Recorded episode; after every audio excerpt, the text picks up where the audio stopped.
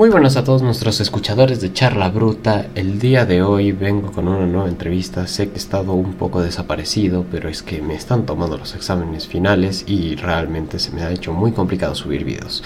Pero estoy aquí con una nueva entrevista con un personajazo de nuestro país y me encantaría introducirlo como uno de los actores más talentosos de acá. Pancho Viñachi, ¿cómo estás? Hola, ¿qué tal Ignacio? Toda la, toda la gente, los, los, los, escuchadores, ¿no? Sí, sí. A ver, esto se surgió en una broma de mis primeros podcasts, que un compañero quería decir... Eh, escuchas. No escuchas, quería decir espectadores, y se trabó con escuchas. Y dijo escuchadores. Y pues ese ha sido mi saludo desde ahora. Ese es ahora, el, ese, es el, ese es tu fanbase. Claro, son escuchadores. Por algo es pues, charla bruta gracias por la invitación, como siempre es un, gusto eh, hablar sobre mí mismo. y, el ego ante todo.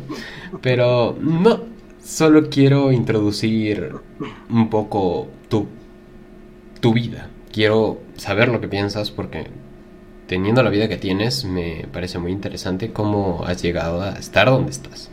Entonces, empecemos desde pequeño. Tú eres, tú eres actor actualmente. ¿Cómo vino esa idea en un inicio? Eh, yo nunca, nunca tuve la idea de ser actor. O sea, me, me, me, gustaba, pero en realidad nunca esperé llegar así. Es una de las cosas que yo me he dado cuenta que las personas les meten en la cabeza que tú te forjas tu propio futuro y mierdas así de coach, ¿no? Pero en realidad estamos viviendo en un marisma de caos y nunca vamos a ver en dónde terminas. Yo creo que tú nunca te planteaste voy a hacer un podcast así desde que eras niño, ¿no? Porque capaz ni siquiera había podcast o, o, lo que estés siguiendo. Eh, obviamente tienes que tomar decisiones que vayan más alineadas con lo que tú quieres, pero yo, por ejemplo, eh, me acuerdo eh, jugar a, ser actor con, con, mi familia en los domingos de vez en cuando. Luego me acuerdo entrar en el, en el grupo de teatro del colegio, pero después de eso eh, yo quería hacer cómics, quería hacer ilustración, porque, bueno, mi, papá igual es artista plástico y, y más que meterme en ese mundo, pues ya era una cuestión genética, ¿no? A mí siempre me encanta, me encanta ilustrar y me encanta eh, diseño y me encanta eh, la, estética gráfica y yo quería irme por ahí, pero de pronto se me cruzó un curso con Camilo Luzuriaga eh, que era sobre cine y dije, no, puta, yo quiero hacer esto. Así. Pero el problema es que no había escuelas de cine en esa época. Las que había eran muy caras. Entonces, nada, pues eh, terminé siguiendo artes, artes plásticas, pero con el bicho ya adentro. Y claro, como ya tenía el bicho adentro y por suerte era una facultad de artes que era bastante permisiva, me pasé haciendo cortometrajes los tres primeros años. cortometrajes, videos animados, eh, videos musicales y así. Y nada, aprendí haciendo. Y claro, yo también actuando, actuando en mis propios videos y todo. A la hora de, de este camino por la universidad, ¿qué cosas encontraste que supiste que esto te iba a dar un futuro? Eh, nunca pensé en eso. un poco el pensamiento de, del alcohólico suicida, lo que venga. Que no, o sea, es que... O sea, sí, yo me, quería, como te digo, dedicar al, al, cine y al audiovisual y todo, ¿no? Pero, pero más que decir esto me da un futuro y esto va a servirme para... O sea, más bien era como disfrutar, o sea, me gusta hacer esto, me encanta hacer esta huevada, puta, me está saliendo vacancísimo, le gusta a la gente, sigamos haciendo. Eh, creo que en, el disfrute de, de tu de lo que haces eh, está la mayor ganancia. Porque a mí no me sirve de nada tener un millón de dólares o ser dueño de una empresa si odio mi vida. Pero a mí me gusta hacer todo lo que hago. Y, y vives medianamente bien, ¿no? Se nota, like, que disfrutas. Tienes un setup mejor que el mío. Mío solo es una cortina. Y bueno, ya, si a los 41 años no hubiera llegado a hacer nada, ya creo que ya, tipo 30 ya me suicidaba. Ya. me da estar en el club. aún, llego a la época. no, no estoy tan ya pasado. Ya a los 27 ya no alcancé ya. Para irme con Kurt. Pero em, desarrollando gustos y desarrollando pasiones, eh, ¿qué cosas te han llegado a marcar más para denotar tu estilo? Eh, las películas de terror siempre fueron una pasión mía desde, desde niño, desde niño cuando, cuando no había tanta tanto control y tanta censura y todo. Bueno, obviamente mis, mis viejos tampoco es que decían, toma, fíjate la película de terror, ¿no? Pero ellos me prestaban su carnet para el videoclub, eh, confiando en que yo iba a alquilar Winnie Pooh, ¿no? Pero no, no alquilaba Winnie Pooh, alquilaba... Eh, alquilaba y seguían confiando en ti. alquilaba Viernes 13, alquilaba toda la saga de, de, Pesadilla en la calle Elm, eh, puta de las cosas más densas que vi, así si este niño fue caníbal, holocausto caníbal, y eso siempre me, siempre me marcó, o sea, me encantaba. Primero era esta, esta cosa que tiene todo el mundo de, puta, vamos a sentir miedo, ¿no? Veíamos con mis primitos así, eh, eh, en esa época me acuerdo que los domingos 3, 2, 3 de la tarde pasaban en lo que es ahora Gama TV, un espacio que se llamaba Monstruo Cinema, pero luego ya cuando éramos más grandes, cada canal tenía su espacio como de terror, es algo que sigue pegando hasta ahora, ¿no? Eh, pero claro, obviamente las películas de antes no tenían todo este filtro, filtro de, cristal que hay ahora en absolutamente todo, ¿no? Y todas las películas de terror son PG-16, así. Eh, entonces, puta, ahí me acuerdo que vi Evil Dead 2, que puta, ahí Sam Raimi se volvió mi, mi, ídolo. Eh, vi cosas como, como Dead Alive de, de Peter Jackson, que también fue una película que me voló el cerebro y me encantaba, me encantaba. Entonces, todo mi, mi, yo creo que mi estética y las cosas que hago eh, siempre, siempre se han basado un poco en esto, ¿no? Además de, obviamente, la música, los libros, todo lo que te metes. Es que como, como, como creador, yo creo que una de las, de las principales obligaciones que tienes es alimentarte de cosas que alguien más haya hecho, no para ni siquiera copiarle ni nada, sino para...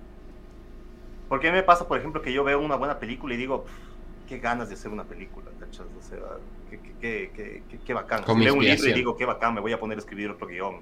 Como cualquier artista que va a un museo y toma inspiración. Claro, exacto, exacto. Pero, pero sí, la música, libros, Ernesto Sábato fue una cosa que también me marcó full la, la, novela sobre héroes y tumbas para mí en, en, la adolescencia, que fue justo cuando leí que... Y claro, tiene mucho que ver porque, aunque no entendí absolutamente todo el libro en la magnitud que lo, entendí hace como dos años que volví a leerlo. Eh, este personaje de Martín, que es un joven de 17 años y todo, es como que, ah, brother, esto me está pasando, así, yo me siento igual así. Claro, y bueno, Sábato es un genio también, ¿no? Entonces, me, me, encantó.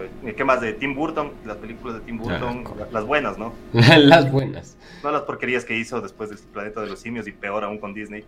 no, claro. Eh, es que creo que Disney es, es la muerte, todo lo que toca lo mata.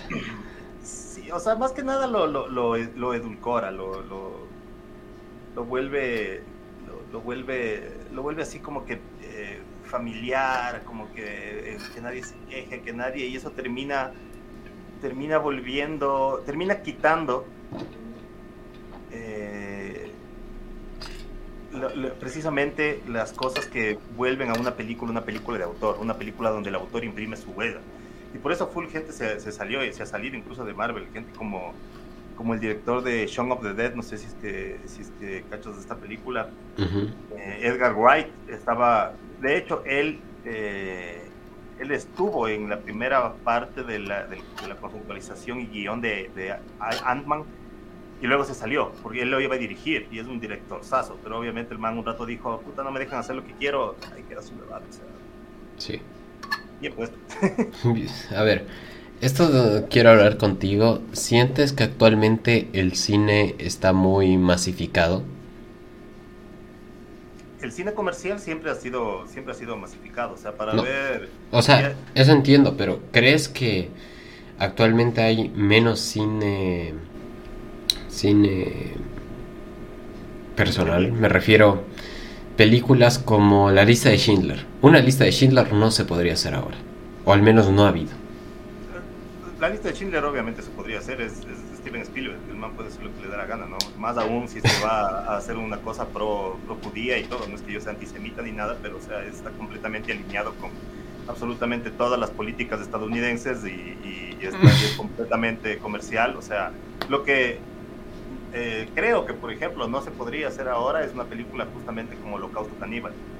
Ah, eh, matando animales. Donde hay, claro, hay escenas donde, donde matan animales reales, hay escenas muy gore, explícitas, eh, sin llegar a, el snap, ¿no? Y, nada de, pop ni esas cosas que ya, o sea, de, la dark web ni nada.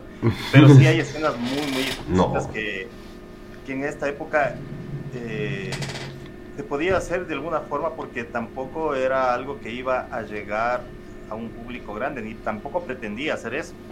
Y eso es lo, eso es lo chévere, ¿no? Todo este movimiento de las, de las películas de medianoche, de las midnight movies, eh, empiezan con películas así, diferentes, extrañas, y, empiezan a llenar cines enteros de 300 personas, 500 personas a la medianoche. Eh, yo creo que todavía se hace ese cine, creo que creo que hay formas de llegar. Yo mismo tengo puta, bajadas películas de ahí hace años que no he podido ver porque no he tenido el tiempo. Pero tienes que saber que existe ese cine. Y ese es el problema. El problema cultural no es que no se haga ese cine. Como el problema cultural no es que no se escriban buenos libros. El problema es que te están bombardeando de pura mierda. Te están bombardeando de Crepúsculo, de la saga de, la, cuarta e, era de Marvel, o sea...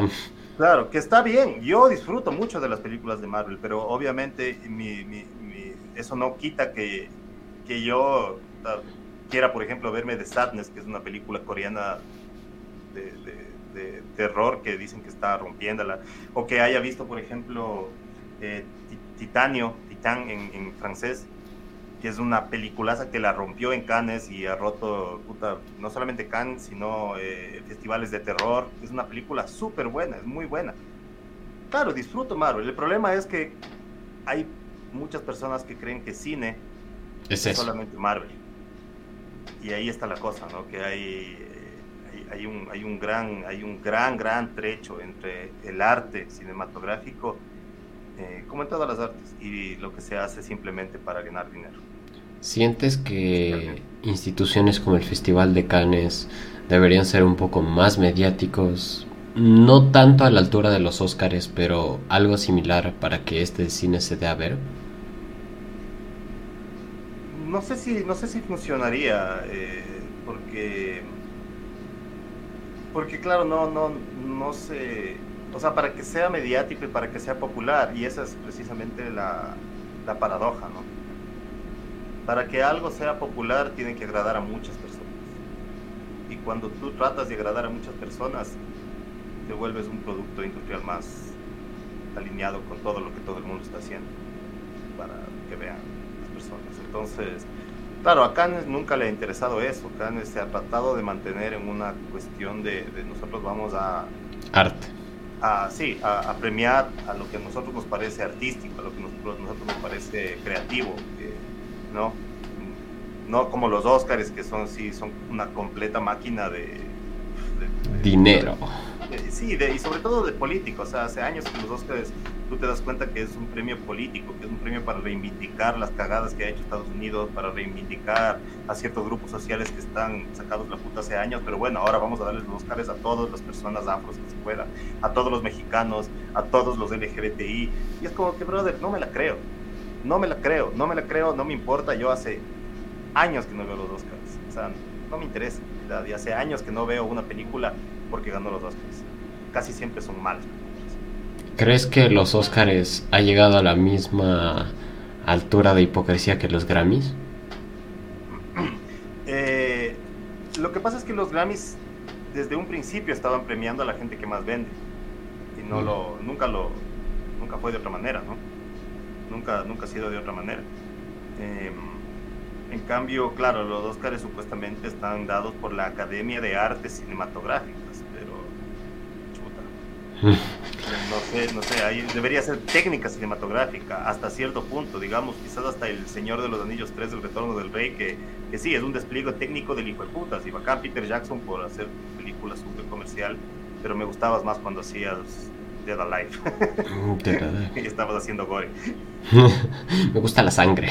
Claro, me, me gustaba más cuando eras, cuando eras auténtico. uy, uy.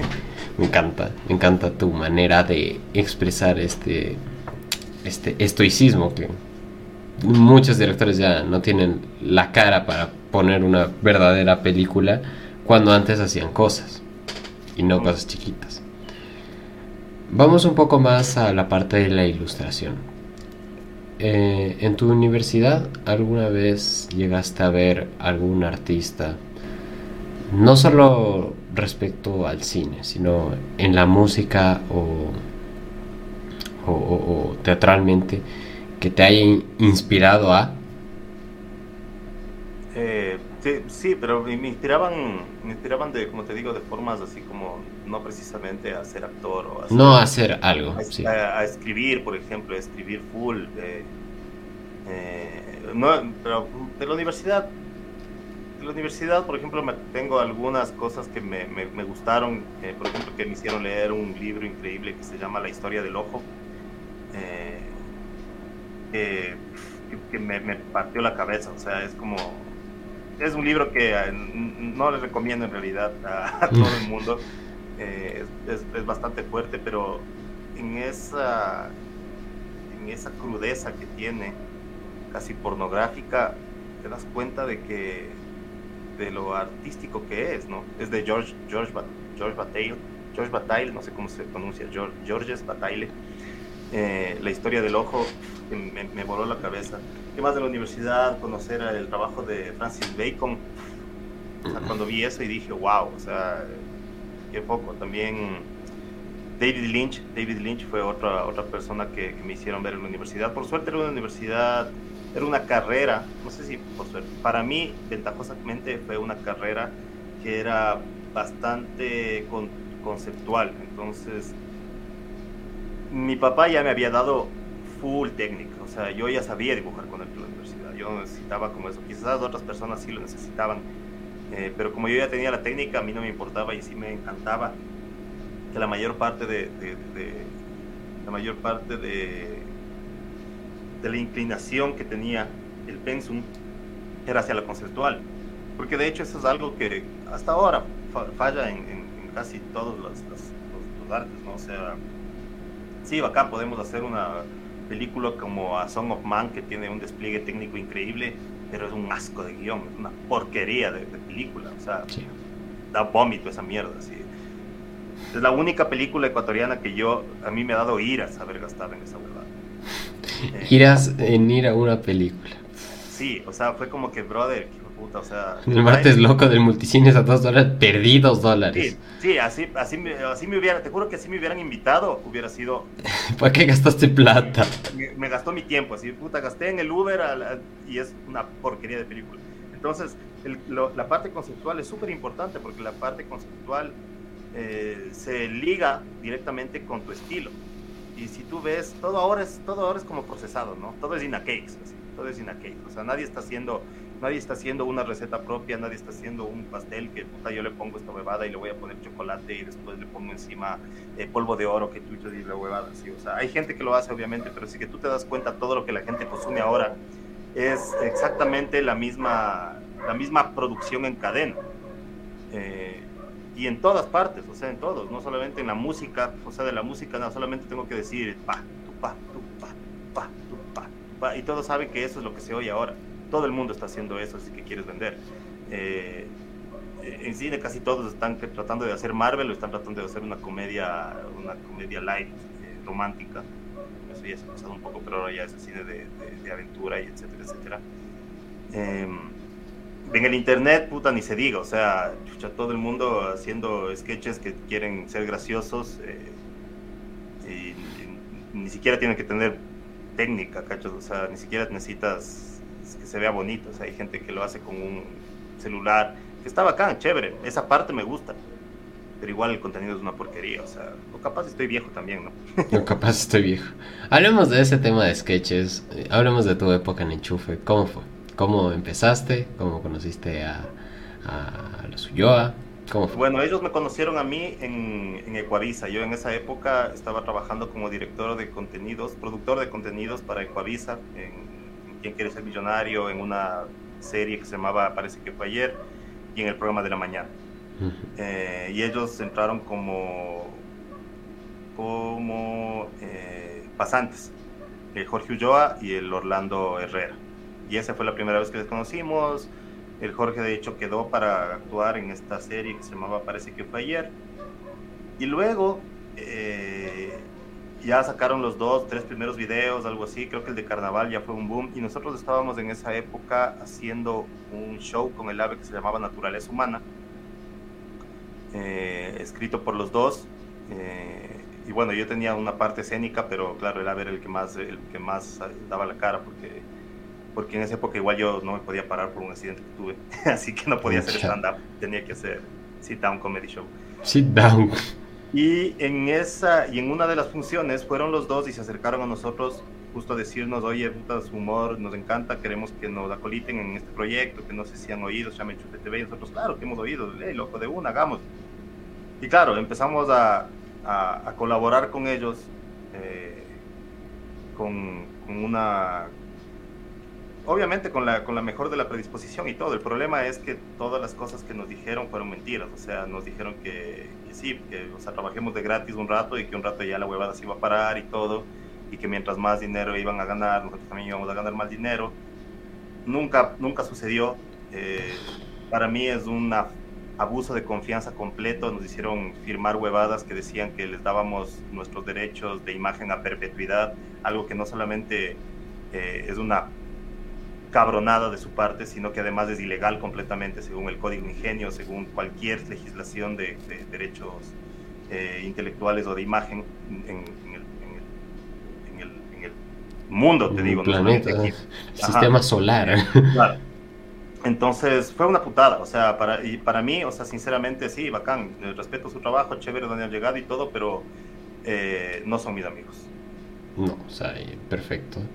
O sea, tú sientes que formaste parte de eso, pero que actualmente, si, por ejemplo, ellos ya no estuvieran al mando, ¿te meterías de nuevo? Eh, si me pagan bien.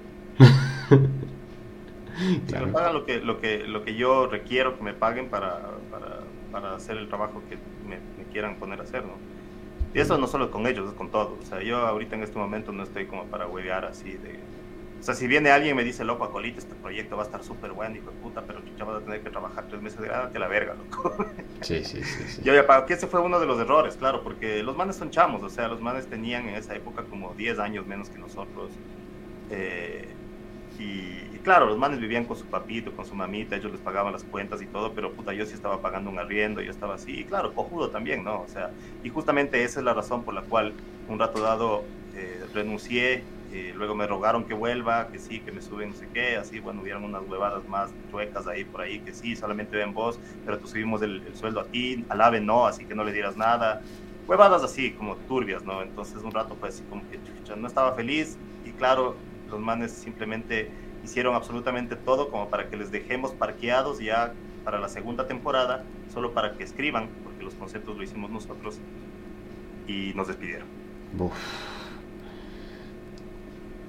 ¿Crees que al menos esta, no sé si decirlo, experiencia laboral, porque ahora que lo hablas así parece esclavitud, crees que te ha ayudado al proceso de guionizaje de stand-ups, de tu propia comedia, de tus propios shows? Uno siempre aprende de las experiencias que tiene, ¿no? Y esta fue una más, o sea, antes de eso yo ya, como te digo, yo ya estaba trabajando en el medio, ya yo empecé trabajando como editor en ADN Digital, editaba programas como La Combi, Tribula, eh, eh, publicidad, etcétera. Y sí, o sea, bueno, ahí al menos, al menos me pagaban, ¿no? Entonces sí fue un... al menos me pagaban. Eh, pero yo ya estaba haciendo, como te digo, yo estaba haciendo guiones desde los 19 años. Desde antes, incluso a los 6 años, yo ya hacía mis propios cómics. Entonces, obviamente no eran guiones buenos ni nada. pero ya tenía la experiencia. Entonces yo realmente llegué a Touché Films y llegué allá a, a construir el proceso como de, de cómo, de cómo hacer, de, cómo hacer tres guiones semanales, entonces es lo que producíamos. Tres guiones semanales entre tres personas eh, y más o menos como a, asentar cómo es el proceso y qué es lo que funciona, qué es lo que no funciona. ¿Cuánto te tardabas más o menos en un guion? Eh, que depende, éramos, éramos tres personas, eh, así teníamos una reunión al, principio para echar conceptos, más bien tuvimos una reunión entre más personas lanzando conceptos, lanzando ideas de esos guion, de, de esos conceptos, eh, ya teníamos cubierto todo el año, pero lo que había que hacer era guionizar, entonces para el proceso de escaletas, que es básicamente como un paso previo allá al guion, nos reuníamos entre los tres, escaleteábamos y luego cada uno se llevaba un, un guion y creo que el jueves o algo así entregábamos el guion final, había correcciones y todo, y el viernes ya, ya se mandaba a producción.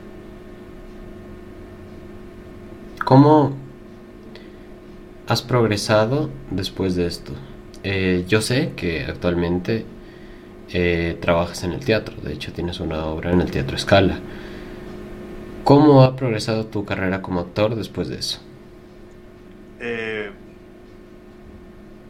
bueno, no sé si yo creo en la idea de progreso. Una idea muy, muy, muy occidental y muy modernista para mi gusto, porque, porque siempre es como que... Mejora. Es, mejor, que es más, más, tener más, estar más arriba. Eh, mm, me refiero a que has estado en un ambiente laboral en el que te sientes mucho más cómodo. Sí, lo bueno además es que yo no hago solo una cosa, o sea... Sí, yo sé que tienes stand-up, tienes eh, tus ilustraciones, tienes eh, tu canal de Twitch, tienes un montón de cosas, o sea... Sí, o sea, entonces ahora mismo, por ejemplo, eh, bueno, la obra de la escala ya, ya se jugó ahorita la temporada por, por, el problema que hay políticamente aquí en el país. Eso ya vamos a hablar después. y nada, pues ahora estoy, estoy trabajando creativo y guionista para una productora en donde cubro todas las ramas, o sea, cuando hay que hacer publicidad hago publicidad, cuando hay que hacer sketches hago sketches, cuando hay que, hacer, eh, no sé, conceptos o algunas cosas o, proyectos de películas, y etcétera, pues se hace también, porque yo es como que mi, mi, mi trabajo también, ¿no? Es, mi trabajo es como que hacerme cargo de toda la parte creativa y, de guionista. Eh, o sea, para mí, no, no lo veo tampoco así como tan bueno, es bueno en, el punto en el, que, en el que sí me ha significado que la gente vaya a, mi, mis, a mis primeros shows, al menos eh, cuando recién eh, se acabó la relación con, con Touché Films y todo. Eh, la primera temporada que hicimos con el AVE, cuando yo ya decidí yo también pararme y hacer mi propio show de stand-up, fueron llenos completos fueron llenos completos y obviamente esto salió de la exposición que yo tuve por trabajar en ese canal, ¿no? Eh, pero eso fue hace 10 años. Fue hace 10 años. Y aunque todavía hay por ahí un, par de cojudos que preguntan, ¿sigues trabajando en el TV? Y es como que, bro, decirles que estoy más gordo y más calvo. El tiempo pasa, cabrón.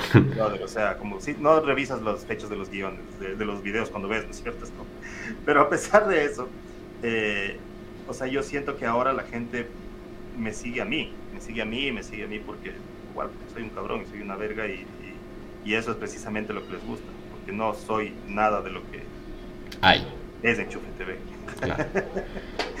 ¿Sientes que estas industrias de, sketches como Enchufe, como que parió, pasando el tiempo se industrializan? Eh, sí, o sea, es lo que es lo que pasó, ¿no? Con, varios. O sea, ahorita los networkings son como las, las empresas que, que, vuelven estos contenidos eh, enlatados y, los vuelven como, como negocio, ¿no? Eh, entonces sí, hay algunos que sí, hay otros que, que quizás no, no, no, están listos para, para, para, hacerlo. O sea, para mi forma de ver, por ejemplo, en el caso de, de TV, eh, cuando yo estuve, que fue el primer año, eh, con, con, sketches, así que, que, en realidad sí intentaban y obviamente tenían parte de lo que a mí me interesa hablar, ¿no? O sea, la, cuestión de, de, derechos sexuales, de machismo, de, un montón de huevadas que no es que yo le voy a decir. Soy partidario. sí, no es que voy a dar una, no es que voy a dar una, una cátedra ni una lección de vida ni nada, pero digo, son temas que se pueden tratar y se pueden tratar desde el humor. Y eso es otra, otra cosa que muchos estúpidos confunden en que no, ah, ya, es que como habla sobre el machismo del sketch, el manga es machista. No, no, no, no es así, es un poco más complejo que eso. Eh, pero obviamente se han alejado de ahí, se han alejado justamente eh, en pos de, una comercialización, de una comercialización, e incluso se han alejado de, porque hay mucha gente que se queja, que dicen, no, pero es que antes, ¿no? Pues hablaban jerga ecuatoriana y nos dieron a conocer. Digo, sí, brother, pero lastimosamente, desde que yo entré al final del primer año, estaba clarísimo que el, que el público de Enchufe TV era mexicano, luego colombiano, luego peruano y después ecuatoriano. Entonces, sí, obviamente te puedes quedar haciendo algo y, mantenerte como, como, como O simplemente le ves la parte, le ves la parte comercial y dices, lo que nos conviene es hacer huevadas para estos chamos de 15 años. Eh, Mexicas. Mexicanos. Claro. Entonces sí, sí, hay, hay esas, hay esas, hay esas dos, esas dos opciones, ¿no? Eh, seguir. A mí siempre me ha aburrido quedarme haciendo mucho tiempo lo mismo. Sí. Y, desde esa perspectiva mismo no quisiera que venga alguien y me diga, loco, puta, te pago 10 mil dólares, pero sigue siendo todos los días lo mismo. No, gracias, brother, todo bien.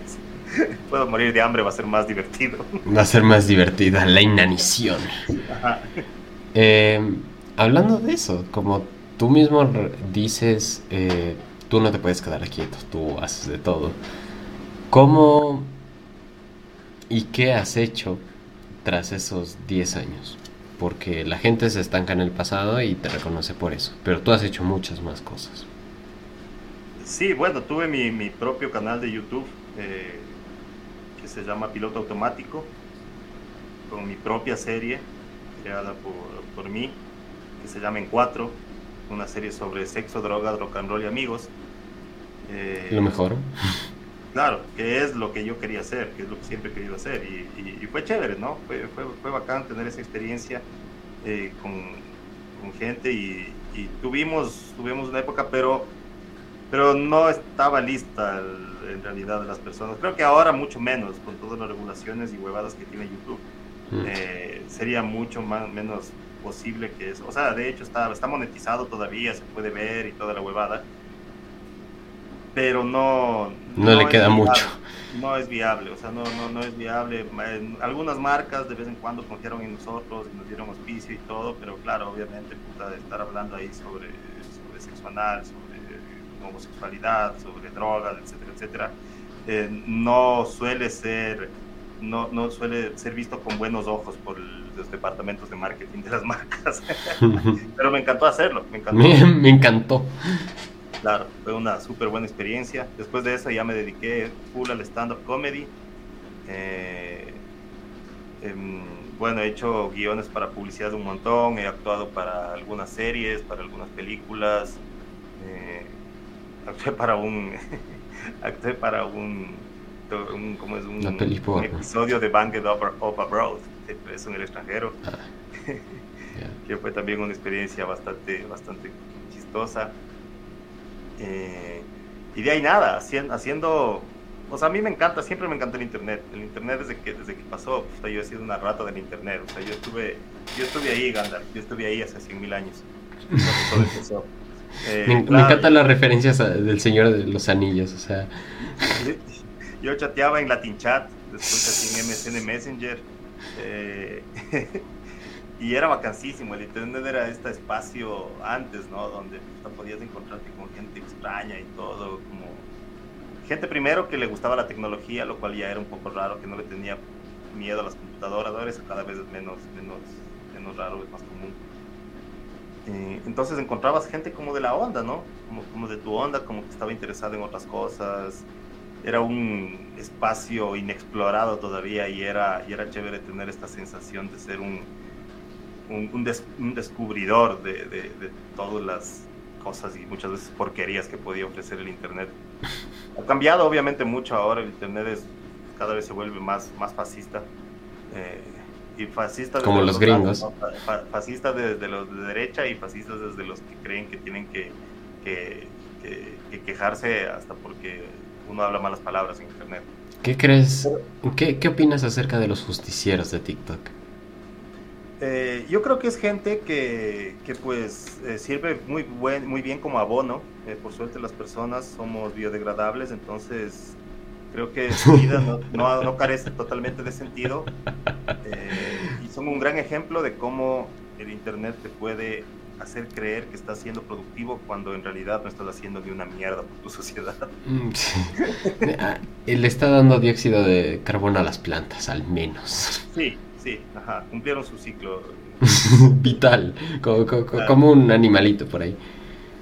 Y eso, y eso ahora es, porque me pasa un poco ahora en Twitch, eso, porque Twitch, como es una red que está recién entrando en el país y tiene sus propias cosas y sus propias, tiene sus propias reglas, es bacán porque la comunidad de Twitch es súper chévere, o sea, es súper bacán, es súper fresca, es gente que sí, que le jode y toda la huevada, pero pero no son esos pendejos que te encuentras, por ejemplo, en, en TikTok, que, te están comentando solamente para, para, hacerte, para joderte la vida, ¿cachas?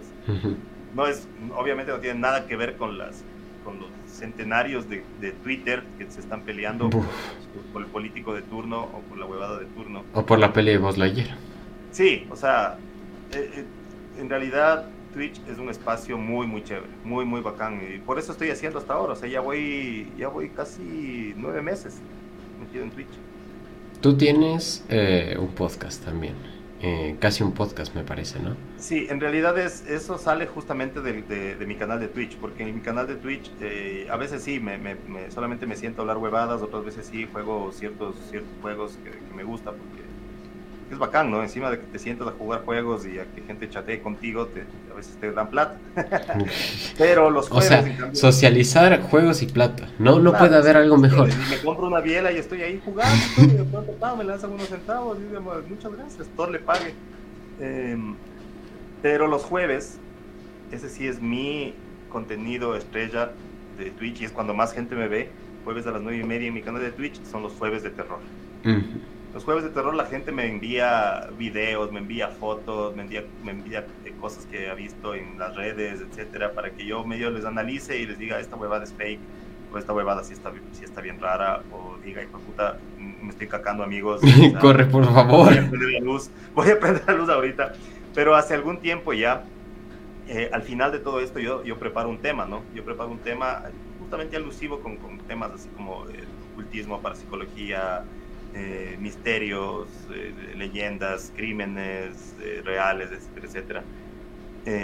y entonces hago como que esta, esta exposición acerca del tema, casi siempre dando una nueva arista, porque es súper fácil. Así vos pones Anunnaki en YouTube y te salen 20 pendejos diciendo exactamente lo mismo, porque es lo que vende, ¿cachas? Porque todo el mundo te va a decir, sí, los Anunnakis vinieron del espacio exterior y crearon a la raza humana y etcétera, etcétera pero escarbas un poquito más solamente y ya te vas dando cuenta de que sí, o sea, hay cosas súper extrañas al respecto de los Anunnakis y de toda la cultura sumeria, pero hay cosas que nadie te ha dicho que ya hace rato que fueron desbancadas como, como mentiras.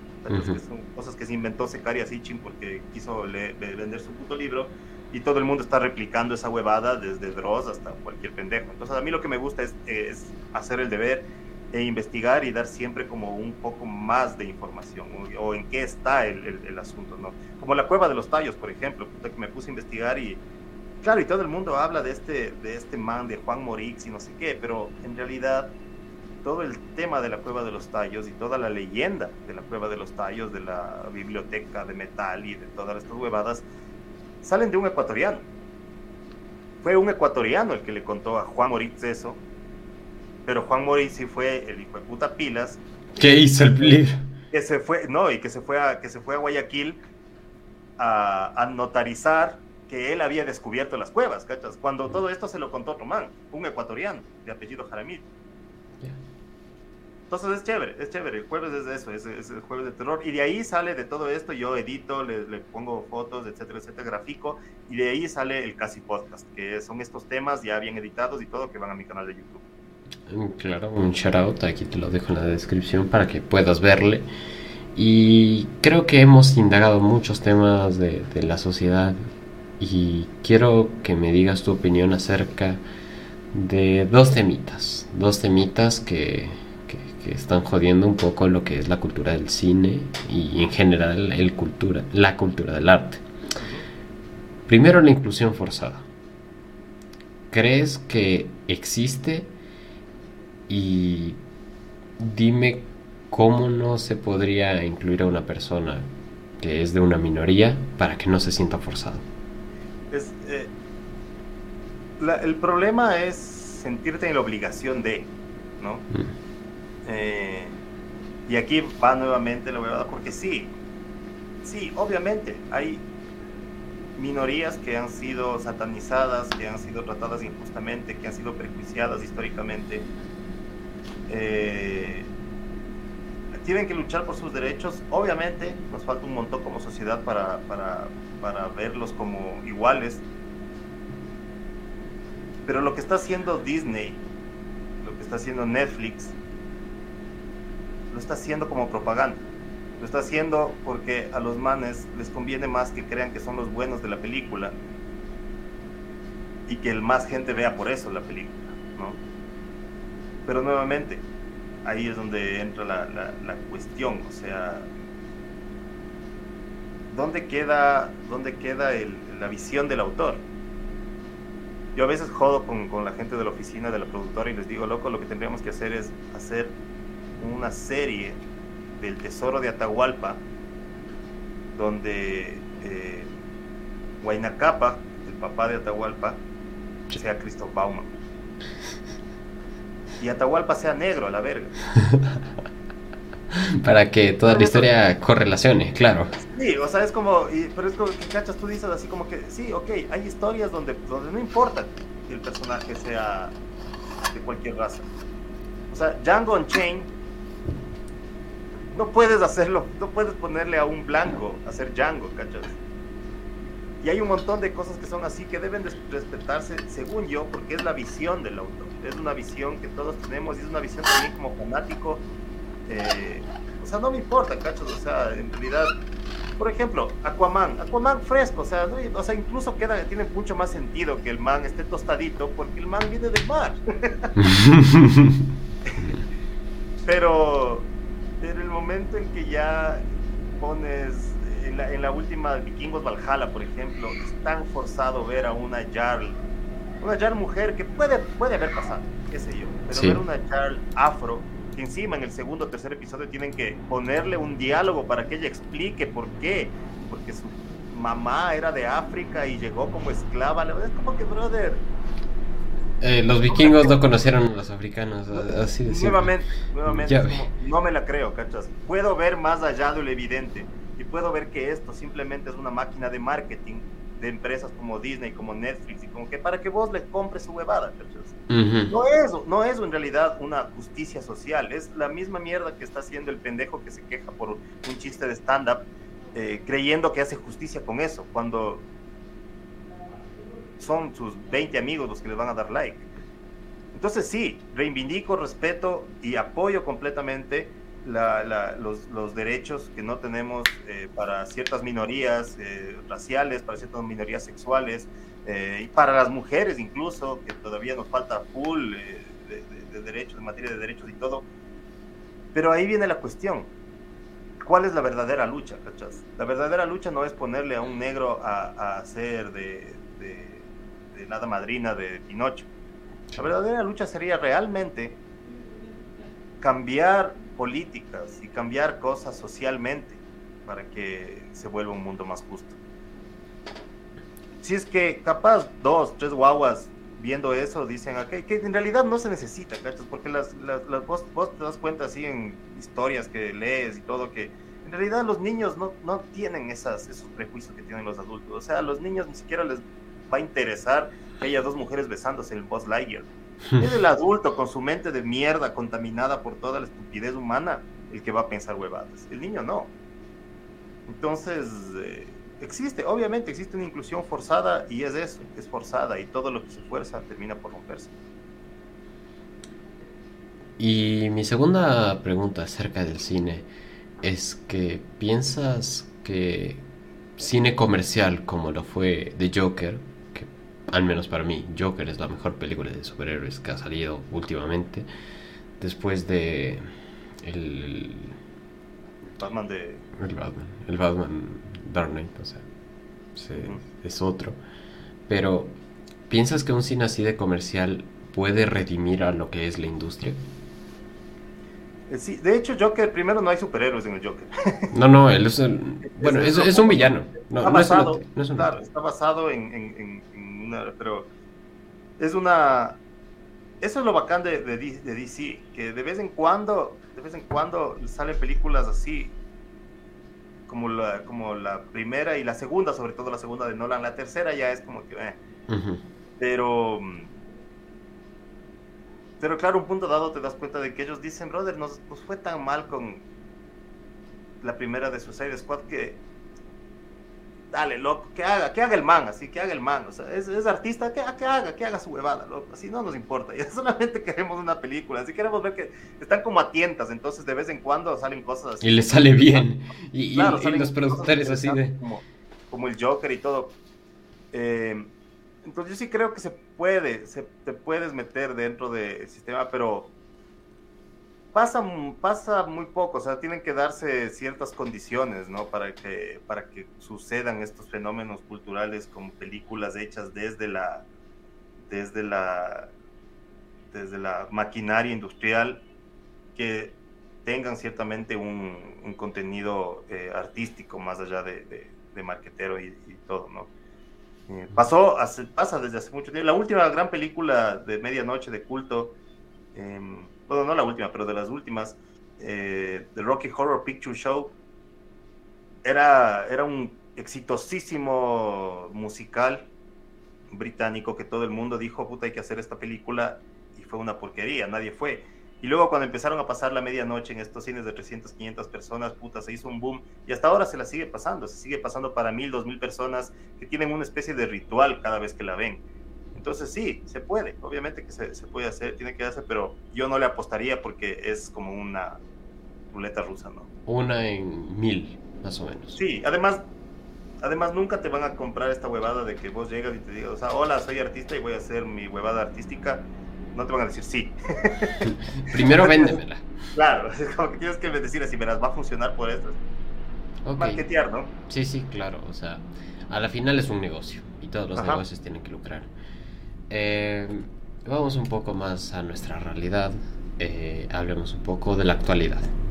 Este podcast se creó con el propósito de informar a la gente, al menos de, este país, aunque curiosamente la mayoría de mi, de, mi público es estadounidense, así que es mejor darlo a conocer así. Estamos ocurriendo una de las mayores crisis sociales que ha pasado en la última década. ¿Tú cómo ves el movimiento indígena, al menos que con visión del gobierno? ¿Crees que se va a destituir o crees que simplemente se va a reprimir como últimamente ha sido. O sea, el, el, problema de muchas cosas en la humanidad es que te enseñan que siempre hay dos caminos, el uno y el otro. Sí. Que todo es una polaridad. Y si bien sí, el Kibalión del, de Hermes Trismegisto nos dice que hay polaridades, incluso ahí dice que ninguna polaridad es absoluta. Es decir, que no hay blancos ni negros. el negro, el negro no es más que el blanco en su mínima expresión y el blanco no es más que el negro en su mínima expresión, que igual puede haber más blancos o menos blancos o menos negros o más negros. Entonces, esta es uno de los grandes problemas, la polarización, y es una herramienta que ha sido utilizada por décadas por la clase política eh, a su conveniencia. Entonces, claro, cuando todo va mal, viene un tipo eh, muy inteligente y un equipo de marketing y dice, brother, la gente está cabreada y claro, está cabreada por esto, esto, esto. Entonces, eso básicamente se engloba en lo que se dice derecha. Así que nosotros vamos a lanzar un candidato de izquierda Ya tenemos la plata, ya tenemos quien nos da colite, ya tenemos hablado, si es que ganamos con ciertos otros manners de movimientos de otros países y vamos a hacer una huevada. Y todo es un montaje, todo es un montaje. Políticamente, la democracia no funciona. La democracia ya no funciona hace rato. O sea, hace rato que es una pantomima de, de democracia. Es una porquería que no funciona y está demostrado. O sea, nunca estamos felices con a quien elegimos. Y nunca se ha dado resultados. Nunca somos de esta gran patria que ha salido y todo, ¿no? Entonces, primero eso. Primero hay una polarización que estupidiza el debate. Porque si es que tú ves algo bueno en una persona, ya creen que estás en contra del otro. Y si tú ves algo bueno en la otra, crees que estás en contra del, siguiente. Y está mal, ¿cachas? Porque el problema aquí no es un problema de, de, quién, de quién gana, de si Lazo se destituye o, o si Lazo se queda. Va más allá de eso. El problema es que Lazo tiene metido sus tentáculos en el poder y ya ha hecho full, full amarres, ya tiene al FMI encima, que es el que está de muchas formas causando también parte de esta crisis además de todo lo que sucede globalmente, etcétera, etcétera. Pero el movimiento indígena, queramos o no, también es muy criticable en, muchas, en, muchas, en muchas cosas. O sea, no hay un plan, no hay un plan eh, que se alinee con la realidad, para empezar. Sí, ok, hay un montón de, de, de, de, injusticias y de todo, como te digo, sí, yo nunca voy a estar en contra de las minorías, más aún cuando sé que hay sé que hay injusticias que se han cometido. Pero el problema es que si es que tú dices todo sí a lo que está proponiendo la CONAIE, puta, el país se va a quebrar en un año. Por A ver, el socialismo tampoco funciona, al igual que la democracia. Es que no es socialismo, es que este ni siquiera es socialismo, brother. O sea, esa es, es polaridad, cachos. Si todo el mundo habla de socialismo, capitalismo, brother, las dos valen verga. si la persona que está en, en el poder y, su grupo de personas no están alineados con el bien social, con el bien común. No importa si es socialista o es capitalista o sea lo que sea, va a valer verga. Y eso es lo que ha pasado. Hay, hay ejemplos de países socialistas muy exitosos económicamente. Hay ejemplos de países capitalistas como el nuestro que está cada vez más en la mierda. Y es mucho más complejo de lo que parece, porque no es como que el Lazo tampoco puede decirme al día de mañana, ¿saben qué? Ya, vamos a dar tanta plata para esto, tanta plata para lo que sea. No, brother, el man tiene que pagar su préstamo del FMI, que ese préstamo está pedido desde hace rato, ¿cachas? Tiene que pagar encima de eso, tiene que seguir dando el petróleo a los chinos, que ya se les vendió el petróleo y la minería hace rato también, no puede decir que no, porque eso ya está escrito, ya está puesto y no podría, el man, aunque quisiera decir que no, pero sí podría empezar a hacer políticas que traten de ser un poco más justas con las personas que, que, le están pasando mal. Y por en el caso de la CONAIE, podrían ser un poco más inteligentes y en vez de querer seguir con este romanticismo del arado, de la vaquita, del tractorcito, brother, tenemos tierra para producir que no tienen en ningún lado, ¿cachas? Hasta en Israel, que son, es un puto desierto, con tecnología los manes logran producir y sembrar huevadas. No digamos aquí, loco, ¿por qué no empezamos a ver la huevada, eh, el, agro, no como esta cosa romántica del indiecito con su vaquita, con su... No, brother, loco, esa huevada, hay que meterle cosas hasta que puta haya robots haciendo esa nota, ¿cachas? Eso es ver como que, ok, sí, quédate ahí porque sí, eres una gran, gran, enorme parte de lo que es la economía, porque tú básicamente, como se demuestra con el paro, loco, si es que los manes no trabajan, no comemos, ¿cachas? Yo me fui a comprar, oye, justamente a hacer compras, loco, todo está carísimo y ya no hay cosas y ya no hay cosas porque los manes están acá sacándose la puta, ¿cachas? Y están acá sacándose la puta porque si se quedan allá trabajando con su tractorcito, su vaquita y con las huevadas que, que pretende la CONAIE simplemente perennizar, porque no quiere un cambio, quiere que siga la huevada como siempre y que, y que solamente le subsidien huevadas, obviamente el man no gana para comer lo que se merece, cacho, porque se está sacando la puta desde las 5 de la mañana, sembrando, cosechando, poniendo, el, eh, eh, cuidando las plantas, poniendo... Con su su arada. Entonces, brother, es como que sí, entiendo, entiendo que hay, pero es mucho más complejo. O sea, yo no puedo decir estoy a favor de las, estoy a favor de la CONAI. No, loco, hay un montón de cosas que hay que cambiar y hay un montón de cosas que siempre se pueden mejorar, de parte y parte. Eh, la huevada es que nadie se sienta y dice, loco, o sea, la gente se está matando allá afuera. O sea, realmente, o sea, se están matando. O sea, ayer salieron un par de aniñados, ya, puta, fascistas, loco, o sea, tostados con la huevada de soy de derecha, no sé qué, el capitalismo a la verga, los indios. Salieron en carros a dar bala a los manifestantes, ¿cachas? Entonces ahí te das cuenta de que ninguna polarizada, polarización te lleva a nada bueno.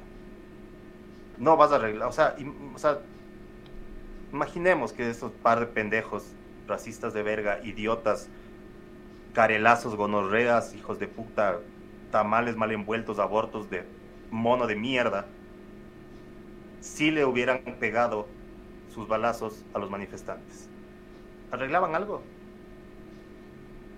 Habían más manifestantes que iban a cargarse a esos. Y iban, iban a salir, iban, y la gente, claro, y, luego iban a culpar a los manifestantes. La gente y también desde el otro lado ya está pensando, hijo de puta, hay que toca sacar armas también, Es, una, es estupidez, loco, es estupidez, es estupidez. Y como ahí decía en, una, una, publicación que vi hoy, la, la paz no es que no haya guerra, la paz es que haya justicia, ¿cachas?